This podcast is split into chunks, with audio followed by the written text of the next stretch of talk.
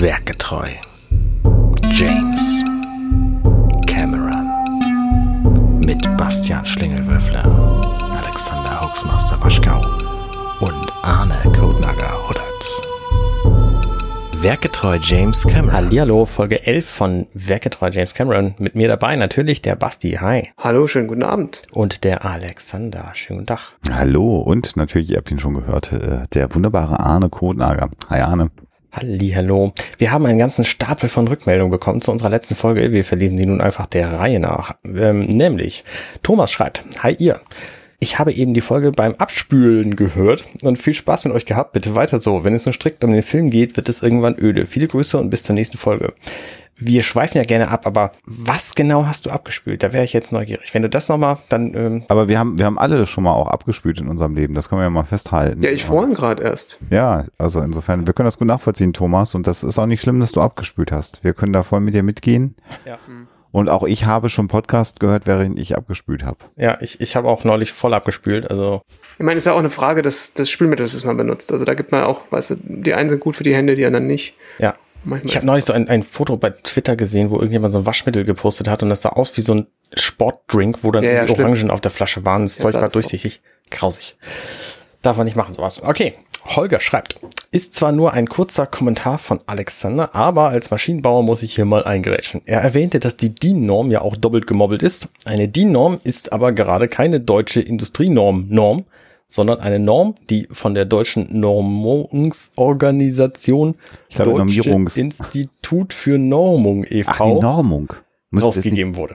müsste es nicht Normierung sein? Aber ich sage jetzt lieber nichts Falsches, sonst aber sofort. Anscheinend nicht. Ich nehme an, also Deutsche Institut für Normung e.V. ist sogar in Anführungszeichen, ich glaube, dass das stimmt. Denn es ist äh, tatsächlich auch hier ähm, mit Belegen natürlich belegt. Das umfangreiche Abschweifen im Podcast finde ich übrigens super, finde ich immer interessant. Literaturverzeichnis, perfekt. Also vielen Habe Dank, ich, Holger. hab ich wieder was gelernt. Es ist tatsächlich, ich hätte jetzt Stein und Bein geschworen, dass das Deutsche äh, Institut für Normierung ist, aber es ist Normung. Ist ja abgefahren. Da müssten wir jetzt Ja, jemanden Dank. haben, der parallel googelt, was denn der Unterschied zwischen Normung und Normierung ist. Das könnt ihr ja bitte kommentieren unter diese Folge. Dann lesen wir es beim nächsten Mal vor. Dann haben wir alle einen Lerneffekt. Das fände ich wunderbar, wenn das klappen würde. Ja, der Uwe, Uwe Kaspari schreibt, hey, zum Müllthema gibt's ja sehr regionale Unterschiede. Bei uns werden die Biomülltonnen auch gewaschen, alle paar Leerungen. Das ist aber dann keine mobile Mülltonnenwaschmaschine, wie ihr sie beschrieben habt, sondern das sieht eher aus wie ein Müllfahrzeug. Die Tonnen werden hinten reingehängt und werden dann mit Druck gereinigt. Ja unfassbar. Abgesehen von den Geräuschen ist das aber eigentlich nicht viel anders anzusehen als eine Leerung. Bei den Mülltüten ist es hier noch lustiger. Es gibt hier in jedem Supermarkt diese Stärke Pseudoplastik-Müllsäcke für Biomüll. Die sind sogar relativ stabil und auch Feuchtigkeit ist kein allzu großes Drama. Gerade bei heißem Wetter sind die, weil man sie zuknoten kann, angenehmer als Papiertüten. Denn Biomüll wird hier nur alle 14 Tage abgefahren und da entsteht dann bei Hitze gerne mal eine Mücken-Madenplage. Das Problem, auch wenn man die überall kaufen kann, verbietet die unser regionaler Entsorger explizit. Ja, das ist so ähnlich wie in Hamburg eben auch. Wenn die Bio, nee, wenn die Müllabfuhr die in der Biotonne sieht, bleibt die Tonne stehen. Genau. Wenn ich das richtig verstehe, hängt das mit der Kompost-Weiterverwertung zusammen, weil diese Tüten zwar abbaubar sind, aber zu langsam. Genau so ist es in Hamburg eben auch. Man hat so seinen Spaß mit Biomüll. Abgefahren. Ach ja, ein Punkt noch. Ich gehöre zu den Hörern, die das sehr spaßig finden, wenn ihr so abdriftet. Mir macht es Freude, das zu hören. Für alle anderen gibt's ja Kapitelmarken. Ach, Richtig, da hat's einer verstanden. So ist das. Hervorragend. Hm, ich könnte mal wieder Kapitelmarken bauen. Äh, das habe ich ein paar Folgen lang vergessen, ehrlich gesagt. Aber zum Glück haben wir ja hier dieses tolle Achso, Glück haben wir auch nicht abgeschworfen in den letzten Folgen, von daher ist auch kein Problem doch. Nee, da waren wir völlig stringent. Also Ja. ich wüsste auch nicht, wann wir überhaupt jemals. Aber gut, äh, Sven sieht das, glaube ich, anders. Sven sieht das, äh, ja, genau. Sven schreibt, sie schwufen ab und kehrten nicht wieder. Oder doch? Zumindest ein bisschen. Was für eine wunderbare Folge. Abschweifen will auch gelernt sein. Schon beim letzten Mal fand ich den Austritt ins Mandalorianische sehr spannend und erfrischend. Oder habe ich übrigens diese Doku inzwischen auch gesehen. Also die ist ja mal wirklich spannend. Also Großartig, oder? gerade was, das, was ich was ich an dieser Doku jetzt gelernt habe, was ich bei unserem Gespräch damals noch nicht wusste, war, dass nicht der komplette Bildschirm auf die eine Kamera quasi geändert wird, sondern es, der Bildschirm weiß, welchen Bereich die Kamera sieht und dann wird Ja, nur ja. der angepasst. Das sah Sichtfeld. fantastisch aus. Also man muss das gesehen haben, um es mal gesehen zu haben. Und übrigens an der Stelle kann ich sagen, jetzt wo wir das aufnehmen, geistert gerade das Gerücht durchs Internet, Pedro Pascal wäre ausgestiegen beim Mandalorian. Ähm, da wird gerade kolportiert, weil er sein Gesicht nicht zeigen darf, hätte er keine Lust mehr gehabt und sei schon in der Mitte der zweiten Staffel ausgestiegen aus der Serie. Das stimmt so offensichtlich nicht. Geistert aber gerade durchs Netz und macht sogar auch größere deutsche Newsseiten, äh, greifen das gerade auf. Es gibt dafür keine Bestätigung, ganz im Gegenteil hat es Besucher gegeben, die zum Ende der Dreharbeiten der zweiten Staffel vor Ort waren und da war Pedro Pascal äh, noch äh, am Set. Also insofern, aber interessant, dass da gerade sich so ein Hoax verbreitet rund um die zweite Staffel von The Ja. Mandalorian. Da wäre es Ja, ja, so hätte einen ich jetzt auch Podcast der mit sowas aufräumt. Hätte ich tatsächlich auch nicht vermutet, dass der das macht, weil der, der, der zeigt sich ja auch in der ersten Staffel komplett nicht und ist ein hübscher Mann, so, also er müsste sich nicht verstecken, so, also ich meine, sie haben nicht bewusst einen hässlichen Schauspieler genommen. Ja, Ja, vor allem, das wäre auch, also ich sage es mal so, ne? Der hat sicherlich vorher so mal das Skript gelesen und der hat vielleicht auch mal von Star Wars was gehört und dann so, ach, wie ist das, diese Mandalorianer, die sind die ganze Zeit, haben so einen Helm auf? Ja, das habe ich ja nicht gewusst, da, dann gehe ich jetzt wieder. also da wäre er ja auch einfach schön blöd und ähm, Ja. vermutlich bekommt er sicher auch ein, zwei Euro für, habe ich jetzt auch mir sagen Ich lassen. vermute auch, dass wenn du in Hollywood eine Serie drehst, da auch drin steht, äh, wenn du nach der Hälfte der Staffel gehst, musst du einfach 48 Milliarden Euro Konventionalstrafe als Schauspieler zahlen. Ja, Äh, ja. Also ich meine, wir sind sehr beide natürlich in der angenehmen Situation, dass äh, das eine der wenigen Serien ist, wo es einfach scheißegal ist, ob der, also in Anführungszeichen, ob der Schauspieler jetzt geht oder nicht. Nee, glaube ich nicht. Naja, ist jetzt ein viel größeres Problem, als wenn du das Gesicht Lass, sehen kannst. lies erstmal gerade das vor, was Sven da schreibt, bevor wir jetzt weitermachen, weil Sven, das klang noch positiv, aber es kippt gleich. Okay, pass auf.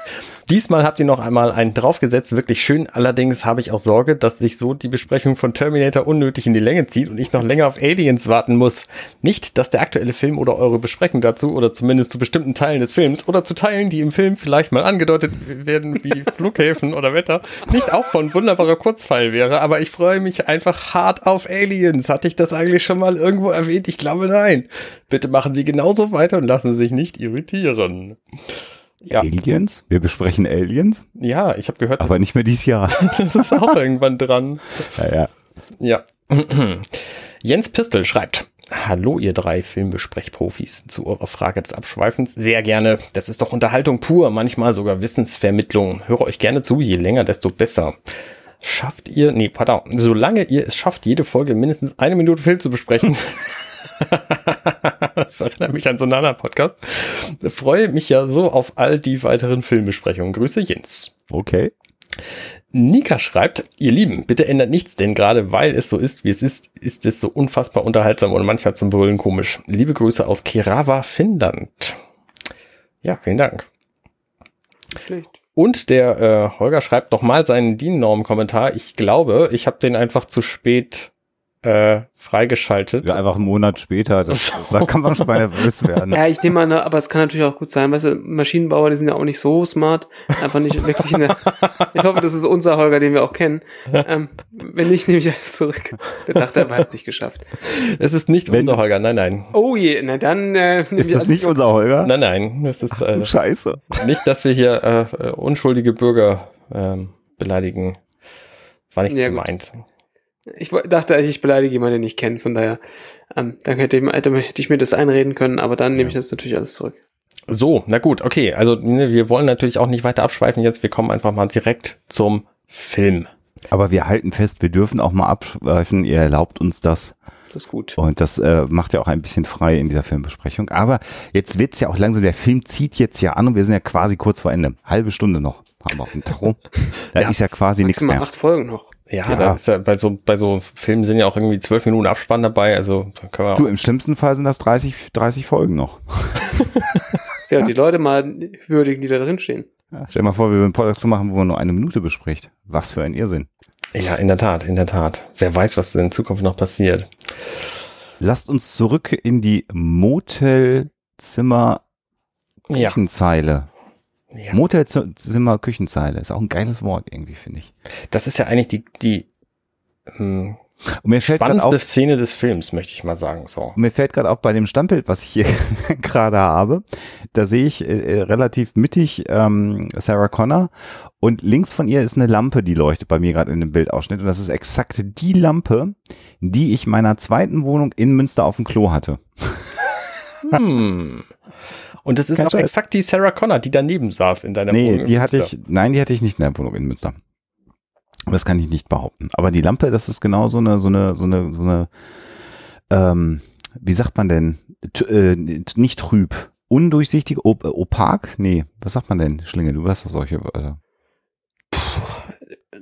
Obstakel perforiert. Auch op opak gesagt, aber ähm, Eine opake Kugel, in der eine Birne ist. So möchte ich das mal beschreiben. Guckt euch an, ihr, ihr guckt ja eh den Film halb parallel. durchlässig irgendwie. Ja, genau. Und ähm, Bevor uns Elektriker aufs Dach steigen, ich glaube, man sagt nicht Birne, sondern Lampe. Und das Gerät, wo das drin eingebaut ist, ist die Leuchte. ernsthaft? Aber es ist nicht die Glühbirne? Nee, das ist die Glühlampe. Ern ernsthaft? Ja, ja. Hammer. Ich glaube ja. Also Hier, jedenfalls, Holger, äh, Holger, kommentier mal, du. mein Vater Ingenieur. hat halt Elektrotechnik studiert und der hat mir das immer gesagt, es gibt kein Glühobst. Deswegen glaube ich ihm das, aber ich habe das jetzt auch nicht hinter, hinterprüft, äh, durchfragt. Ähm, ja, genau. Äh, aber diese Lampe hat überhaupt gar keine Relevanz eigentlich in der Geschichte. Sie ist mir nur gerade aufgefallen in meinem Standbild. Denn was wir jetzt erfahren, ist, dass hier Plastiksprengstoff gebaut wird. Hm.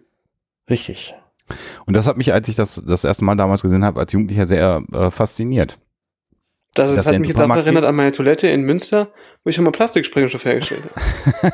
Nee, da, hab- als ich ihn als Kind gesehen habe, war ich ja noch nicht in Münster. Insofern na gut. da hatte ich da ja noch nicht das Klo, geschweige denn die Lampe. Ähm, aber die Tatsache, dass der in den Supermarkt geht nach Amerika zurückkommt und sagt, ich mache Plastiksprengstoff, das hat mich irgendwie fasziniert. Ja, aber auf der anderen Seite, ne, wenn man, wenn man äh, so schaut, sowas ist ja, also das, das klingt jetzt hier mehr, viel mehr nach, ich habe hier eine terroristische Organisation in meiner Küche, als es tatsächlich ist. Ähm, das ist ja auch nicht so richtig schwer. Also du, ne, vielleicht machst du jetzt nicht, nicht unbedingt äh, C4 und Semtex selber in der, in der Küche, aber so Rohrbomben kann man offensichtlich ja schon bauen. Also man sieht es ja oft genug irgendwie, wenn irgendwelche Verrückten dann wieder irgend sowas bomben. Also gerade Rohrbomben sind ja irgendwie so ein, so ein Ding und jeder zweite Film baut ja Rohrbomben. Ähm, ja, da passiert dann halt sowas auch schon ab und zu mal. Ich glaube tatsächlich, dass man in Deutschland diese Zutaten nicht kriegt, in den USA möglicherweise inzwischen auch nicht mehr. Und ich traue mich auch nicht so richtig danach zu googeln, nicht, dass Lass das irgendjemand ähm, glaubt, ich würde das wollen. So.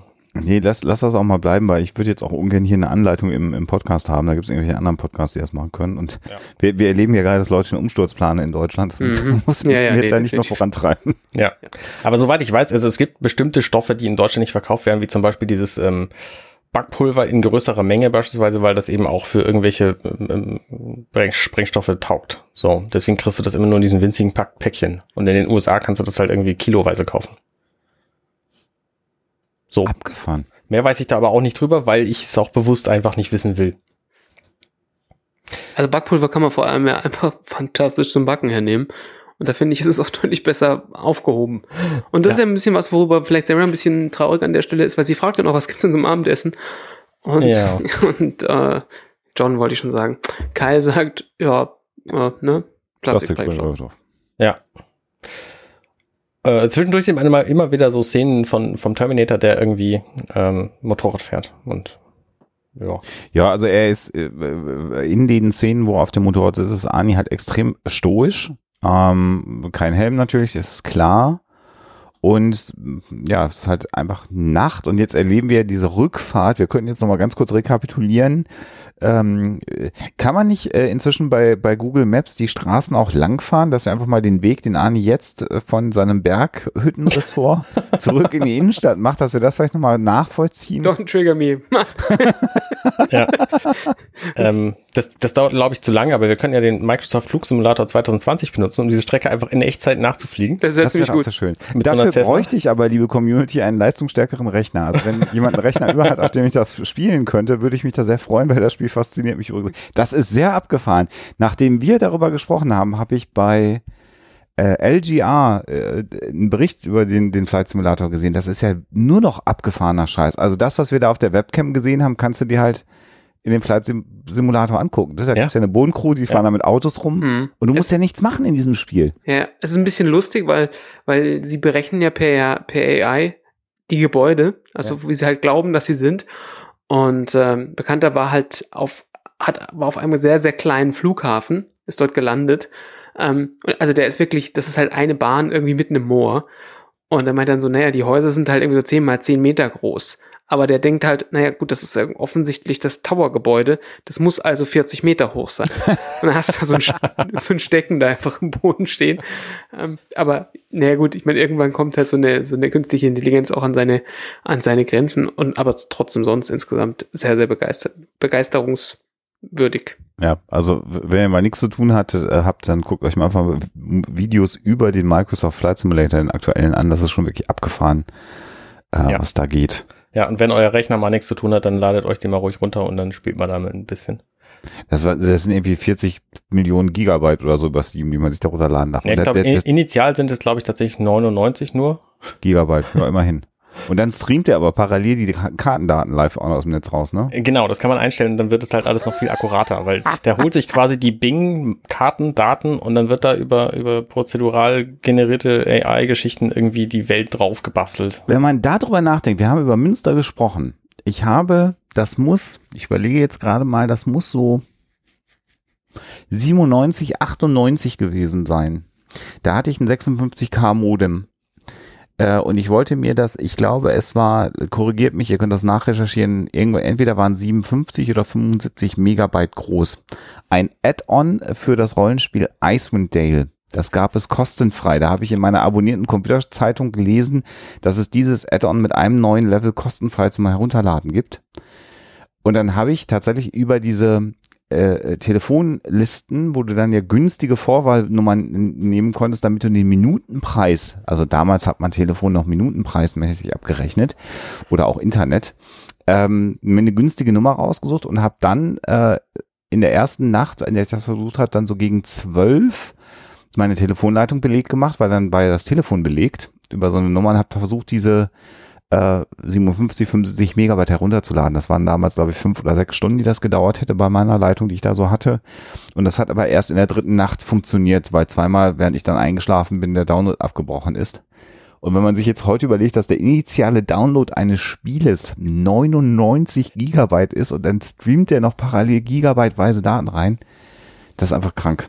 Die haben aber tatsächlich den, den Installer jetzt an, auch geändert, weil der hat, glaube ich, beim ersten Mal äh, runterladen, das ist jetzt irgendwie ein Monat alt, da hat er, glaube ich, erstmal 30 Gigabyte runtergeladen, dann musste man irgendwas bestätigen und dann hat er erst weitergeladen. So, das war natürlich schön, weil dann konntest du nicht nach einer Ewigkeit wiederkommen und dann war alles fertig, sondern du musstest dann nochmal bestätigen drücken. Das ist Das ist genau wie bei mir, meine Nachtgeschichte, genau die gleiche Nummer, sozusagen. Ah, herrje. Ja, so war das damals. Genau, apropos, apropos erklären und so. Ähm, der Kyle erklärt jetzt der Sarah auch, wie so eine Bombe gebaut wird. Und das ähm, zeigen sie natürlich auch nicht in genauerer Genauigkeit so, was ich sehr angenehm finde. Ähm, nur, dass man mit Nitroglycerin offensichtlich sehr vorsichtig umgehen muss. Das wird gleich noch wichtig, merken Sie sich Ja, das. genau. Weil er schraubt, also sie will den Deckel da, wie man das so, ne, Deckel auf eine Wasserflasche draufschraubt. So, So und, Rohrbomben. Ähm, genau, ist eine Rohrbombe so. Und dann sagt er, nein, ganz vorsichtig hier, Moment, du musst ja ganz, ganz hier aufpassen und so, ist extrem gefährlich, das Zeug. Und ähm, genau, nachher ähm, schmeißt er dann Rohrbomben in den Rucksack, als wären die Bonbons. Ich finde ja sowieso, äh, aber das, das können wir nachher nochmal aufbereiten, also die, äh, der Spannungsbogen zur Herstellung dieser Rohrbomben hier, das wird ja sehr ähm, ausführlich dargestellt. Das ist natürlich jetzt auch wichtig, äh, weil wir hier das erste Mal sehen, dass Sarah Connor sozusagen, äh, ich will nicht sagen kämpferische Fertigkeiten, aber taktische Fähigkeiten ja lernt. Also wie baue ich äh, Bomben aus einfachen Dingen und solche Geschichten. Ähm, aber der, also was nachher mit diesen Rohrbomben passiert, wenn das passiert, reden wir da nochmal drüber. Hier wird sehr viel Zeit in, in dieses Ding äh, äh, investiert, wie die Rohrbomben erstellt werden und der Payoff, den finde ich relativ kurz äh, dann in der Geschichte. Mhm. Sehr schön finde ich aber an der Stelle, wo er äh, ihr die diese Rohrbombe aus der Hand nimmt und sie zuschraubt, seine extrem geschminkten Narben auf dem rechten Oberarm, die man so sieht. Also da haben sie sich richtig Mühe gegeben, ihn halt da auch wieder so ein paar Narben drauf zu schminken. Also, Ja. also. Immer wieder die Andeutung, was er halt äh, schon schon durchstanden hat. Ähm, Finde ich ganz interessant. Wie war denn das bei euch? Also äh, zum damals, also zum Thema Abschweifen. Ähm, also tatsächlich vielleicht äh, relevant, weil es war die Zeit und Nitroglycerin und so. Ich erinnere mich so in der in der, weiß ich, ich weiß sagen, als ich im Kindergarten war, also irgendwie äh, Mitte Mitte 80er Jahre oder so. Ähm, da war dann so die die Lore, so wie super krass gefährlich Nitroglycerin ist. Ich kann mir irgendwie nicht vorstellen, dass das heute noch irgendwie Kinder ähm, irgendwie nachhaltig beeindruckt, dass, Nitro, dass du auf keinen Fall, wenn du eine Flasche Nitroglycerin in der dass du stolpern darfst. Und äh, das kam natürlich irgendwie so ein bisschen, oder vielleicht war es auch Grundschule, durch, durch solche Filme, wo, wo sowas halt, wie jetzt hier zum Beispiel das äh, ähm, Erzählt wurde. oder erzählt wurde, dass Nitroglycerin super gefährlich ist. War das, also gab es das bei euch auch oder war das nur hier Also so? äh, äh, tatsächlich jetzt, wo ich drüber nachdenke, ich habe das irgendwann vergessen, dieses Wissen, aber es war für mich auch klar, 80er Jahre Filme, äh, Nitroglycerin war immer so das absolut super heftigste und dann, das musste ja nur werfen und wenn das einer fing, ist der halt in die Luft geflogen. Ja, genau. Äh, ja, stimmt. Äh, also Nitroglycerin so als Waffe ist heute gar nicht mehr so angesagt. Ja. Überlege das letzte Mal, wann einer so mit Sprengstoff. Interessanterweise ja im Grunde genommen, wir sind gerade dabei, wieder die Bond-Filme mal wieder zu gucken. Ähm, Im, ja, ich glaube, es ist sogar schon der zweite Bond-Film. Ähm,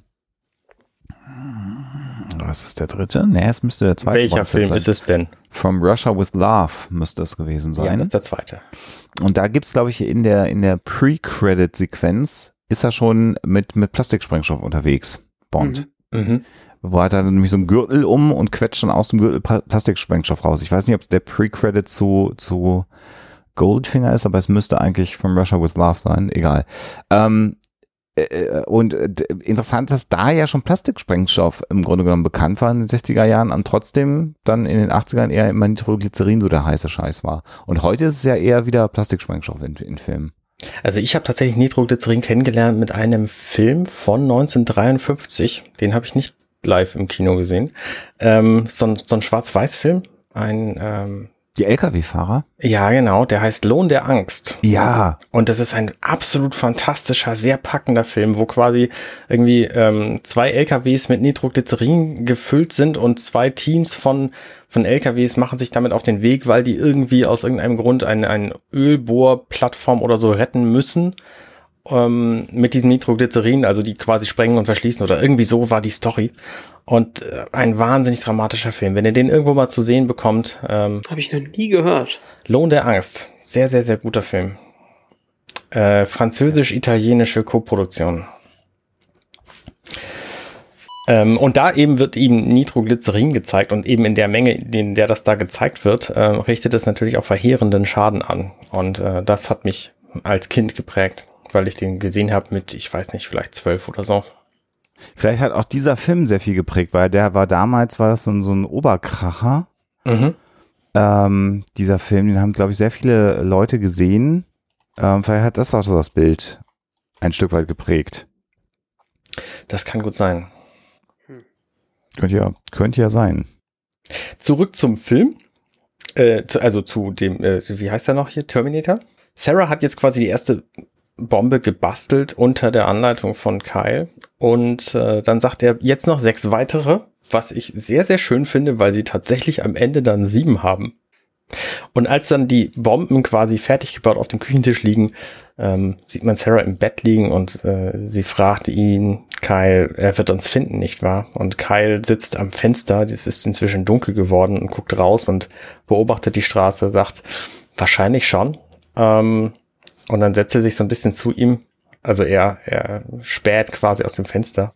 Und dann unterhalten sie sich eine Weile lang, ähm, warum er überhaupt das gemacht hat. Und ähm, sie fragt ihn direkt nach seinen früheren Freundinnen im Grunde. Also sie fragt ihn, wie waren denn die Frauen in der Zukunft so? Und er sagt einfach, ah, das waren gute Kämpferinnen. Und da, Naja, also äh, ich muss ganz kurz eine Sache anfügen, sonst werden wir erschlagen und ich verwechsel die beiden immer. Es ist die Pre-Credit-Sequenz von Goldfinger gewesen mit dem Plastiksprengstoff. Das muss ich jetzt einfach von meiner, von meiner Brust kriegen. Die Pre-Credit-Sequenz von äh, From Russia with Love ist die, in der er umgebracht wird. James Bond, der stirbt nämlich in der Pre-Credit-Sequenz, weil er erdrosselt wird mit einer Garotte und dann wird ihm am Ende die Gummimaske weggenommen und dann ist es gar nicht James Bond gewesen. Eine Karotte. Ich krieg Mit einer Karotte? Garotte. Was ist denn eine Kennt? Karotte? Das ist ein, so, ein, so ein Stahlseil, mit dem du Leute erdrosseln kannst. Ist das speziell dafür gemacht? Das nennt man so weiter. Ich, jetzt gucken wir, Wikipedia ist ja auch immer gut zum Abschweifen. Garotte gebe ich hier mal ein. Eine Garotte, im Deutschen auch Halseisen, Würgeeisen oder Wirkschraube genannt, ist eine Vorrichtung, bei der der Verurteilte an einem Holzpfahl gefesselt wird. Die Garotte wird und wird auch heute noch als Folterinstrument verwendet. Ach, das ist das Ding, wo hinten, ach nee, die Garotte selber ist die Maschine, in der hinterher Pierce Brosnan irgendwann sitzt, wenn ihr euch Ah, an den Film ja, ja, erinnert ja, ja. wo hinten der Stift kommt und du bist vorne gefü äh, gefüsselt. Das ist ja interessant. Das, das ist die. Garotte. Aber Moment, auch ein mittelstarker Metalldraht, der an den beiden Enden mit jeweils 10 bis 15 Zentimeter langen Holzstückchen versehen ist, wird als Garotte bezeichnet. Okay. Ja, kurz, diese klassische Garotte wurde überwiegend von Kriminellen im Frankreich des 19. und frühen 20. Jahrhunderts benutzt, etwa in Paris Montmartre oder im Hafen von Marseille. Auch die all eingesessenen Mafia-Organisationen, besonders die Cosa Nostra in Sizilien, benutzten als Mordinstrument häufig die Garotte. Mit der Garotte als Mordwerkzeug kann der Mörder in der Regel sein Opfer von hinten erdrosseln, ohne dass es laute Geräusche von sich gibt. Und genau so wird es auch in dem Film dargestellt. Schön, dass wir darüber gesprochen haben. Haben wir wieder In- sehr viel gelernt. In diesem anderen Film, über den wir eigentlich gar nicht geredet haben. Sehr gut. Macht ja nichts. Äh, und äh, was ich hier auch sagen will, also ja, sie fragt ihn natürlich ähm, nach, nach Frauen, aber ich glaube, was sie jetzt hier gerade auch, äh, das Bedürfnis, was sie ja hat, ist ja im Grunde genommen irgendwie menschlich mal wieder an irgendwen anzudocken nach diesem äh, emotionalen Ride, den sie hat. Und irgendwie ähm, versucht sie es halt über die Schiene äh, sozusagen die, die menschliche, die, die emotionale, das ist das bessere Wort, die emotionale Ebene von Kyle zu erreichen, weil sie hat ihn ja bisher immer nur als auf der Flucht, Kämpfer, schießend, äh, äh, angeschossen, äh, schreiend erlebt und Mhm, äh, versucht jetzt halt gerade so eine emotionale Beziehung vielleicht auch zu ihm aufzubauen. Und deshalb die Frage nach den Frauen. Das Ähm, kippt gleich in eine andere Richtung, aber ich Wollte das ich gerade sagen, Einstieg. meinst du denn, dass es, dass es nicht initial schon damit, ähm, ich meine, sie liegt erstmal alleine auf dem Bett, so, und stellt fest, oh, Moment, ich liege ja hier alleine auf dem Bett, da sitzt so ein Typ neben mir, der hat gar kein Shirt an, ähm, der sieht ganz gut aus. Mal gucken, was passiert, wenn ich ihn irgendwas frage. ich, ehrlich gesagt wäre es mir zu einfach, es, es, es so zu, nur so zu sehen. Ich glaube, Auch, also Ja, vielleicht nicht nur, aber ich glaube, dass das durchaus mitspielt. Also, ne, es ist, es, ähm, es scheint mir nicht aus der Luft zu kommen, so. Ich glaube tatsächlich irgendwie auch nicht dran, weil, also nachher, wenn du, wenn du weiter guckst, wie sich jetzt die Szene gleich, ähm, ähm, gleich verändert, ist jetzt auch nicht so, als, als würde sie ihn einfach direkt anspringen, sondern das ist, also ich habe schon das Gefühl, ähm, dass sich das in ihr jetzt in dieser Szene über die paar Sekunden, diese Szene ja auch nur lang ist, äh, entwickelt, dass sie eigentlich, äh, dass er vielleicht doch irgendwie mehr ist für sie ist als nur der Typ, mit dem sie gerade im Hotelzimmer Plastiksprengstoff gebaut hat. ich, ich bin aber im Grunde genommen bei dir, Arne, als ich den früher gesehen habe, den Film, habe ich diese Szene mit, mit ganz, ganz anderen äh, Augen auch äh, geschaut. Und das war ja auch, ich meine, da war ich natürlich schwerst pubertierend, als ich diesen Film gesehen habe, das erste Mal. Und das war so eine Zeit, in der Filme eben typischerweise formelhaft auch irgendeine Art von Sexszene beinhalten mussten und sollten. Ähm, und irgendwie, dass auch mindestens mal einmal eine, eine nicht bekleidete Frau in solchen Filmen vorkam. Mhm. Das gehörte irgendwie damals äh, zu, zu, zu der Art, wie solche Filme in Hollywood gemacht wurden. Ähm, und d- so habe ich das auch für mich als Jugendlicher natürlich pubertierend, äh, als heterosexuell pubertierender Jugendlicher, so sagen wir es mal, ähm, dann auch äh, äh, wahrgenommen. Ich habe da lange jetzt nochmal drüber nachgedacht, auch im Hinblick darauf, dass ich ja wusste, dass wir diese Szene hier irgendwann besprechen werden. Und ich habe inzwischen, glaube ich, da nochmal einen anderen Zugang zu. Also ja, das musste man sozusagen fast machen, um so einen Film auch irgendwie zu verkaufen. Aber ich glaube, das hat noch eine andere Komponente, über die wir gleich reden. Und das ist so eine Mischung, glaube ich, aus der emotionalen Nähe. So ein bisschen, natürlich ist sie attraktiv oder, oder findet sie ihn auch attraktiv. Ähm, das ist natürlich vollkommen unbenommen. Aber wenn du dir jetzt überlegst, wie ihr Tag so bis dahin verlaufen ist, oder der Tag und die eine Nacht, die wir mit ihr jetzt erlebt haben, weiß ich nicht, ob jetzt äh, zunächst mal äh, die körperliche Nähe zu einem anderen Menschen das Entscheidende ist, sondern hier vielleicht viel eher erstmal die emotionale Ebene. Also einfach das Gefühl zu haben, ich will jetzt mal einmal über irgendwas anderes reden als über Krieg, Waffen, Tod und der Tatsache, dass auf meinen Schultern äh, äh die Zukunft der gesamten Menschheit Mhm, ruht. dazu. Das hat sie ja nur auch gerade erfahren.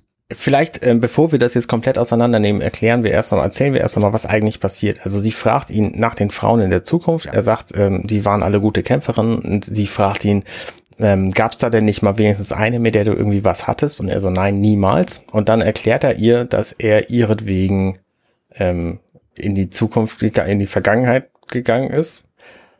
Und ähm, weil er sich in sie verliebt hat. Hm. So. Und dann äh, wendet er sich irgendwie in Scham ab und äh, schmeißt dann die Bomben in diesen Rucksack und äh, sie geht hinter ihm her und ähm, dann haben sie halt Al- Also was wir, Wir müssen, wir müssen, nee, du, du, du lässt einen Teil ausahnen. Das ist was nämlich, denn? Weil, es, äh, sorry, dass ich da rein, reingrätsche, aber sie sagt ja, äh, guck mal, ich bin am, am, am, ich, ich, ich bin am Frösteln. So beginnt sie ja, wenn sie hingeht Ja. zu ihm. Das ist der erste Satz. Und dann sagt sie, ich bin halt eine tolle Legende, ne? Das muss ganz schön enttäuschend für dich sein. Und was ja sie eigentlich Mhm. hier aus meinen Augen als Subtext vermitteln möchte, ist, äh, kannst du mich mal in den Arm nehmen? Im Grunde genommen. Ja, ich glaube auch nicht, dass das, also nee, ich, ich glaube nicht, dass der Sex geplant ist, Naja, genau, bewusst genau, so, genau. sondern Jetzt ich glaube, dass es dem mehr so eine. Affekthandlung ist. Was? So, Genau. sondern dass sie, äh, dass sie quasi irgendwie jetzt gemeinsam, ich meine, sie haben ja gerade erfolgreich gemeinsam diese Bomben gebaut. Das Ja. mag jetzt schon einen Moment her sein. Dann hat sie sich irgendwie einen Moment ausgeruht auf dem Bett und jetzt denkt sie, okay, jetzt haben wir irgendwie einen Moment lang Ruhe. Lass uns den doch gemeinsam irgendwie zusammen sinnvoll verbringen. Lass uns einfach ein bisschen unterhalten. Und dann kommt diese emotionale Schiene mehr oder minder von alleine, indem sie ihn halt fragt, hier, ne, wie, wie war das denn eigentlich so? Weil sie nun mal irgendwie jetzt gerade allein sind und Ruhe haben und sie dann vielleicht auch irgendwie an Sex denkt, sonst hätte sie ihn ja nicht nach seinen Freundinnen gefragt. Genau. Ähm, und das ist dann aber passiert, so, das ist, das ist halt auch eine Affekthandlung. Also, ne, sie springt ihn ja nicht an, sondern, Genau. ja. Und was das Interessante ja dabei ist, äh, während sie ihn fragt und er ihr ja gar nicht die Antwort geben kann, damit ist er ja wieder komplett frustriert. Und das finde ich hier so auch ganz interessant in der Dynamik, wie es ja dargestellt ist, ähm, äh, dass er äh, im, im Grunde genommen frustriert ist. Äh, sie kann ihn nicht fragen und er merkt, dass er ihr nicht gerade das geben kann, was sie eigentlich möchte. Und die Aussage, dass er niemals mit einer Frau zusammen gewesen ist, äh, irritiert sie und dann sagt sie ja, I'm sorry, das tut mir so leid.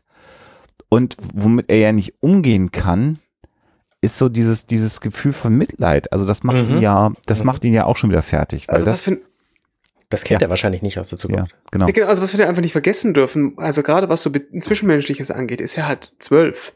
Ne? Weil der, Wenn überhaupt, ja, ja, genau. Genau, weil also kämpft, der, der Typ kann halt kämpfen wie sonst irgendwas und gegen Maschinen kämpfen und halt mental damit umgehen, dass um ihn herum einen Alle alles sterben. umbringen will, aber so so so emotional, also ganz offensichtlich, das ist was er was er sagt und ich gehe jetzt einfach mal davon aus, ne, das, ähm, wäre das die Realität, dann wäre das vermutlich so. Sowas hat er halt nie erlebt. Da hat da gab es ja auch nie Zeit dafür. Also das, der, der, er war halt ein Soldat und das war halt sein 24/7 Job. Mhm. Also er war Ja. halt entweder Soldat oder hat geschlafen. Und äh, eben so die, ähm, wie soll ich sagen, die, die, die äh, Tatsache, dass du, du dich ja auch im Grunde genommen gar nicht an jemanden binden solltest, Hm. weil wenn du das tust, du, die sterben ja eh alle. Ja. Hm. Also, ne, also die, die, sobald du dich emotional öffnest, äh, wirst du ja nur noch wieder schwerer verletzt, äh, im Zweifelsfall emotional, weil die ja äh, dann wiederum sterben um, um dich Ja. herum. Und das ist Oh. wahrscheinlich auch der, der Grund, warum es in der Zukunft einfach kein Mitleid gibt und er mit diesem Gefühl gerade gar nicht klarkommt. Weil wenn du in der Zukunft, in, also in der, wo er jetzt war, äh, Mitleid empfindest, dann, dann bist du sofort all dein Mitleid für sämtliche Menschen in deiner Umgebung los, weil die das alle verdient haben. Genau. Und dann ja interessant, äh, als sie dann sagt, so viel Schmerz, ne, also auf, auf der, auf der, auf der ähm, und packt da so in, in so Narbengeflecht dann wieder auf der Schulter, also äh, auf zwei Ebenen natürlich Schmerz, emotionaler Schmerz und körperlicher Schmerz, den er da ja durchstanden hat. Und das Interessante ist, dass er jetzt ja sagt, John Connor hat mir dein, dein Picture, äh, dein, dein Bild ähm, ähm, gegeben. Und da, hier wird ja jetzt klar, äh, die, diese, diese Liebe, die er auf dieses Bild und damit auf sie projiziert hat, die konnte ihm ja keiner nehmen, weil sie war ja eher aus der Vergangenheit, in die sie konnte er sich verlieben, weil dieses Bild war halt ein Bild. Und dass er eine Zeitreise antritt, hat er sich natürlich erstmal nicht träumen lassen. Ja. Insofern konnte er diesem Bild gegenüber äh, Emotionen aufbauen. Ähm, das, das war kein Risiko, weil sich dieses Verhältnis im Grunde genommen nicht verändert, obwohl wir ja auch sehen in, in seinem Traum, wie das Bild verbrennt. Also da merkst du schon, äh, wenn das eine reale Situation ist, die er wieder erlebt hat, im Rahmen eines Traumas, wie schlimm das dann gewesen sein muss, Ja. dieses Bild zu verlieren. Ähm, äh, aber ähm, jetzt merkst du dann aber auch, wenn ein Zwölfjähriger über Jahre mit Krieg, Tod, Leid, Traumatisierung ähm, gelebt hat und sich in ein Bild verliebt hat, wie das für den jetzt sein muss, dass sie gerade neben ihm sitzt und ihn anfasst. Ja. Also das überfordert ihn ja auch gerade. Und im Grunde genommen will sie ja nur einmal lieb gehabt haben, also wirklich im Sinne von, nehme ich Mhm. meinen Arm, tröste mich jetzt mal. Und er kann es eben auch nicht. Mhm. Mhm. Und das ist schon, das ist schon, also, ich, also da, da ist halt viel mehr drin. Also da muss man auch wieder sagen, finde ich hier an dieser Stelle, Actionfilm platt, schön und gut, aber es ist halt einfach auch gut wieder dargestellt, weil es eben nicht nur platt ist. Also es gibt genug Filme aus der Zeit, da geht sie fast ihn an dann die nächste Szene liegen sie im Bett. Ja, klar, natürlich. Ne? Was ich auch spannend finde, in dem Moment, wo er quasi von dieser Bildergeschichte und, äh, und seiner Reise erzählt, da wandert die Kamera bei jedem Schnitt zwischen den beiden hin und her immer näher an die Köpfe ran. Und wir haben wirklich das Gefühl, wir kommen den beiden jetzt näher. Also ne, nicht nur wir denen, sondern die sich natürlich auch. Und dann, dann gibt's halt diesen harten Cut, wo er sich dann abwendet. Ähm, Mhm. Nachdem er gesagt hat, ich habe mir jede Falte deines Gesichtes eingeprägt, so und wir sehen sein Gesicht, während er das sagt, in voller Pracht mit jeder Falte, die er so hat. Und jeder Narbe. Genau, mit, sehr, mit dieser krassen Mundnarbe, die auch auf diese Entfernung sehr, sehr echt aussieht. Und die hat der Schauspieler Michael Bean, ich habe vorhin extra geforscht, nicht tatsächlich so, sondern es ist Mhm. halt auch einfach Make-up. Ähm, ja, und dann gibt's halt diesen krassen Schnitt. Und du siehst plötzlich wieder das, was so im, im Mittelpunkt steht, auch so von der Bildkomposition. Du siehst plötzlich wieder diese sieben äh, äh, Rohrbomben, die sind plötzlich da, zwar in einer, in einer Unschärfe, scharf ist immer noch Sarah Connor im Hintergrund, aber es rückt alles weg, es rückt von ihr und auch wie sie da sitzt. Ähm, äh, also wirklich so wie uncharmant formuliert wie Nassar Sack. Also du merkst auch, dass da jetzt gerade für sie in dem Moment ja erstmal das, was sie eigentlich erreichen wollte, komplett weg ist, sondern er geht jetzt weg äh, und wir sehen dann ja auch, was er macht. Er nimmt dann die Dinger und fängt die an einzupacken. Du merkst halt, wie, wie sauer er auch ist. Und, Und- wie mitgenommen sie ist, ne? Sie hat während Ja. seiner Erzählung halt angefangen zu weinen, weil es sie einfach so mitgenommen hat, weil sie auch momentan so emotional geladen ist. Ja, genau. Und dann geht sie auch hin und will sich bei ihm entschuldigen. Und dann ist ja ganz interessant, dass sie beginnt, die Nähe zu suchen einfach. Ja. Also jetzt, jetzt ist, äh, versucht sie ihn ja im Grunde genommen zu trösten Mhm. und gleichzeitig so ihm das erste Mal überhaupt Nähe zu geben, die er ja noch nie gehabt hat. Also ich meine, der Mann ist Jungfrau, um es mal auf Deutsch zu formulieren. Mhm. Ja, ja. Und, und gleichzeitig, also was du halt nicht vergessen darfst, ähm, also man müsste sich das vielleicht so vorstellen, so irgendwie, du bist gerade mit, mit deinem, mit deinem größten Vorbild in einem Raum, eh schon krass genug, dass sich die Person sich mit dir abgibt und dann sagt die, komm, hier, lass mal, knickknack. Also ist mental, glaube ich, schon sehr, sehr beson eine sehr, sehr besondere Situation. Ja, ich glaube, dass er da gar nicht drüber nachdenkt bis zu dem Moment, wo es tatsächlich passiert. Ne, wa- dass sie mit ihm ins Bett will? Ja. Nee, das glaube ich auch nicht, aber trotzdem. Nee. Also, Darum geht's, äh, also das ist ja auch jetzt nicht das, das, das, das Hauptding ist ja nicht das ins Bett gehen, sondern das Hauptding ist ja emotionale und körperliche Nähe Ja. nochmal zu haben, ne? Und wenn wir auf den, auf den, auf den Rest des Films gucken, also das ist ja auch alles einfach dramatisch, aber jetzt, klar haben sie Sex und das ist das erste Mal im, im Leben von Kyle Reese, dass er das hat, wie du schon sagst, mit der, mit der Frau, die er irgendwie seit Jahren angebetet hat, aus der Distanz, über die Zeit hinweg. Mhm. Äh, Und es ist ja auch das letzte Mal, dass er überhaupt jemals mit einer Frau zusammen sein wird, also äh, im, im, in, in der Geschichte. Ja. Also das hat schon eine gewisse Dramatik. Und ich finde aber auch sehr schön, ähm, also inszeniert ist das jetzt so mittelprächtig, möchte ich jetzt mal sagen, die Sexszene, weiß jetzt auch nicht, ob wir da großartig Lust drüber haben zu reden. Ähm, aber was ich sehr schön finde und was, ein, was einen guten Kontrast in diesem Film herstellt, ist ja, dass das Terminator-Theme jetzt mit so einem FM-Piano von Brad Mhm. Fidel reinkommt. Mhm. Und es ist halt die, die Musik, die aber, ist ja kein echtes Piano, sondern natürlich ist es auch ein elektronisches Piano, also auch wieder eine Kopie der Realität im Grunde genommen. So würde ich das interpretieren.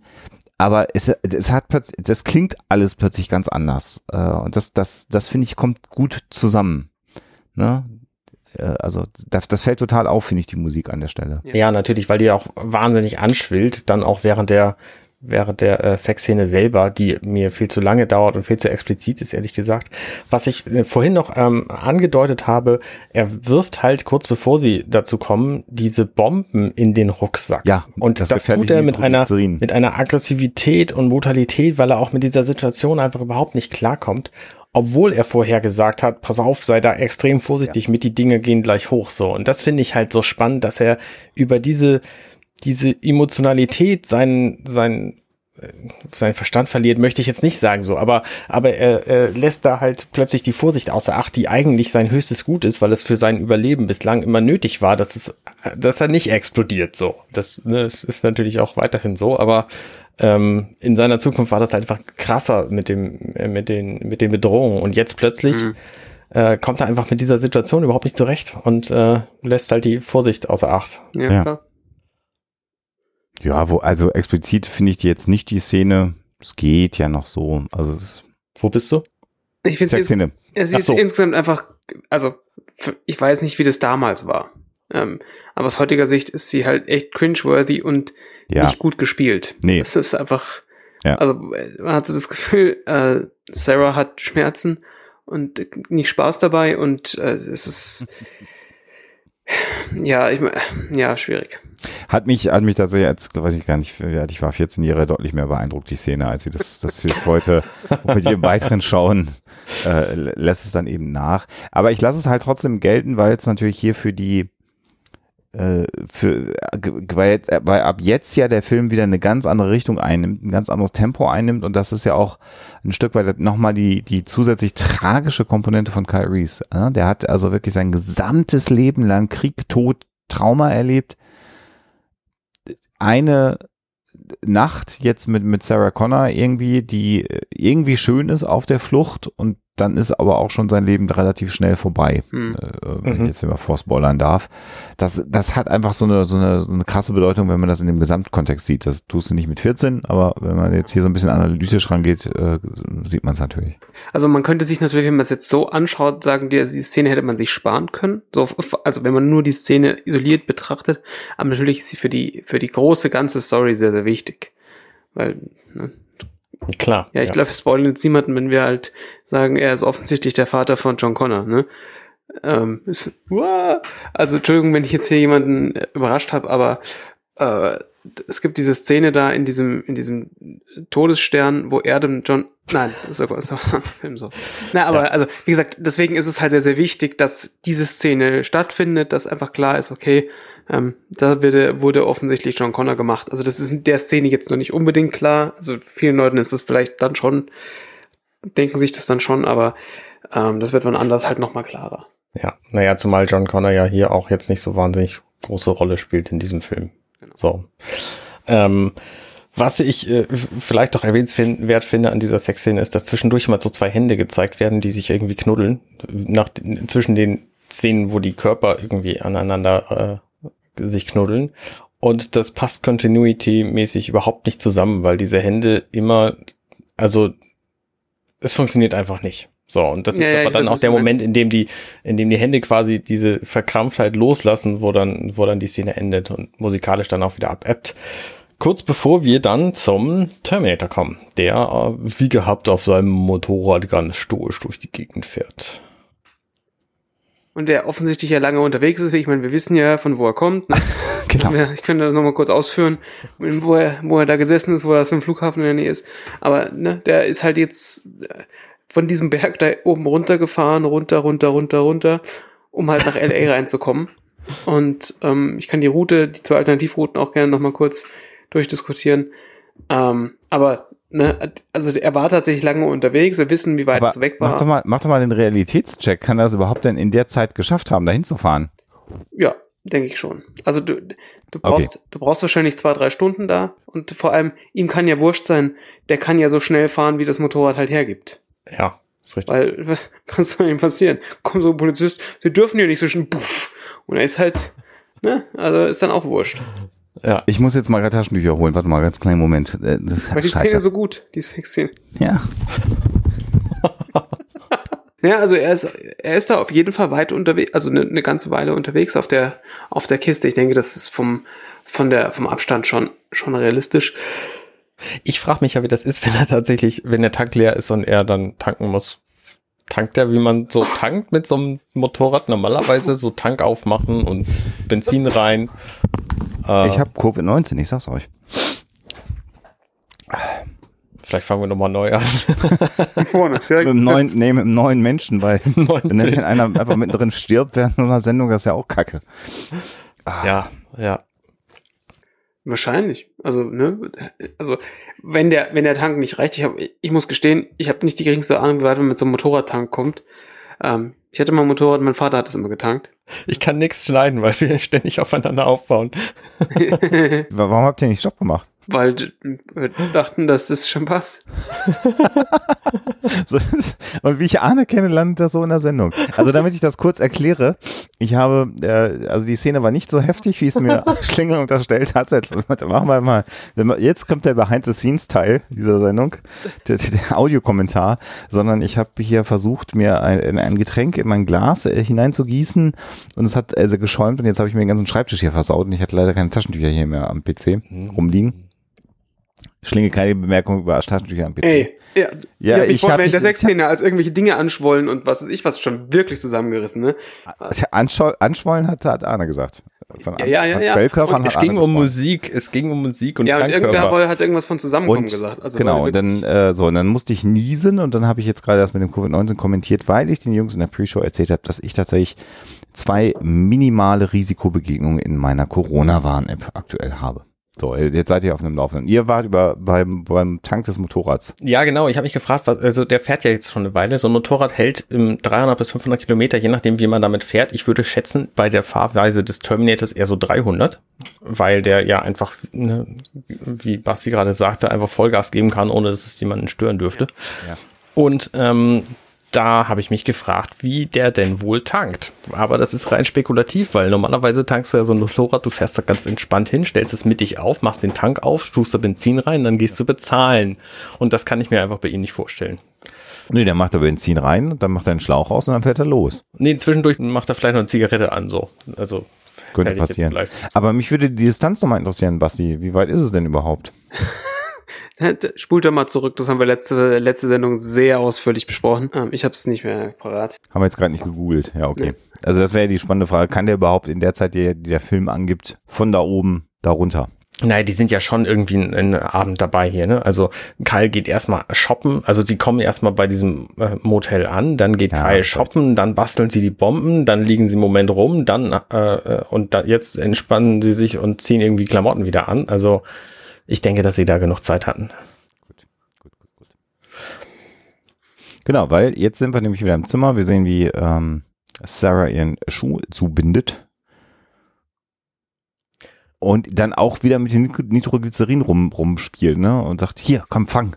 Das ist Ähm, schon witzig, ja. Ja, also es ist irgendwie so, oh, ist auch scheißegal. Ja, Und es ist vielleicht nicht mehr so Hund. gefährlich, wenn es in, der, in dem Rohr drin ist. Nehme ich auch fast an, aber woher weiß sie das? Wahrscheinlich hat der ja noch so eine Nitroglycerin-Schulung gegeben. Ja, vielleicht haben sie noch so einen kleinen Bedtime-Talk gehabt. Du sag mal, wie ist denn das mit dem Nitroglycerin? Du hast das da ja vorhin so brutal in diesem Rucksack. Ja, nee, es ist kein Problem, wenn man da an den Deckel ordentlich drauf Ja, wahrscheinlich. Genau. Ja. Worüber redest du denn auch dann zum Einschlafen? Ja, pff, weiß ich nicht, ob die geschlafen haben, nicht mal. Weiß ich also ehrlich gesagt nicht. Jedenfalls ähm, ähm, äh, kriegt er den Rucksack dann nicht ab, weil sie den vorher aufhält und dann bellt aber draußen ein Hund. Und Ich würde aber sagen, dass sie nicht nur geschlafen haben, sondern dass sie auch geduscht hat, weil ihre Haare so wieder so sehr fluffig sind. Also so siehst du nicht aus, egal was du nachts gemacht hast, wenn du nicht geduscht und geföhnt hast. na, weil ich eine andere Frisur habe als sie. Also ich sehe auch in der Früh immer so, so aus, fluffig aus wie jetzt. Das ist fluffig. Also, Also, ich, du sollst mal da ich gucke jetzt hier gerade so auf meinem Monitor, wo ich Basti tatsächlich sehen kann. Okay, gut, wenn das fluffig ist, dann nö, dann sieht die, dann haben die nichts gemacht. Genau. Und jetzt sehen wir, glaube ich, die längste Terminator-Sichtsequenz, die dieser Film zu bieten hat. Nämlich geht der Terminator in dieses Motel. Wir haben ja den Weg gesehen und man kommt durch so einen Torbogen rein und latscht dann an so ein paar Autos vorbei und kommt dann zu der Tür. Und das sehen wir halt komplett. Das heißt, er sieht zuerst diesen Hund, der dann bellt. Mhm. Äh, dann geht er irgendwie an den Autos vorbei. Da duckt sich noch einer vor ihm weg, vor so einem Truck. Ja. Vor nicht so einem Truck, sondern vor genau dem Truck, den Kyle Genau. und Sarah dann gleich klauen, den Super Offroad. An der Stelle denkt man sich noch kurz, okay, der Terminator ist ein großer Typ mit Sonnenbrille in der Nacht. Warum, warum duckt er sich jetzt so weg? Du siehst halt nachher dann, dass er eine automatische, äh, ein automatisches Gewehr äh, im Arm hat. Da hätte ich mich wahrscheinlich entsprechend auch weggeduckt. Eine Assault Rifle. Assault Rifle. Ja, genau. Ja, genau. Ja. Das äh, sah man übrigens auf der letzten Motorradszene dann auch schon, weil er die da ganz entspannt einhändig fahrend über seine Schulter gelegt hat. Und wir sehen wieder hier dieses, dieses äh, ähm, Programm, das haben wir ja auch schon besprochen hier wieder. Das Zeitschrift. wird, wird wieder eingeblendet, genau. Ja, Und das Genau. funktioniert einfach. Also das, es ist wirklich lustig. Se- Selbst jetzt, wo du weißt, äh, was es ist, es trotzdem, es funktioniert trotzdem gut. Diese subtilen Clicker-Sounds, die im Hintergrund passieren, Ja. sind gut.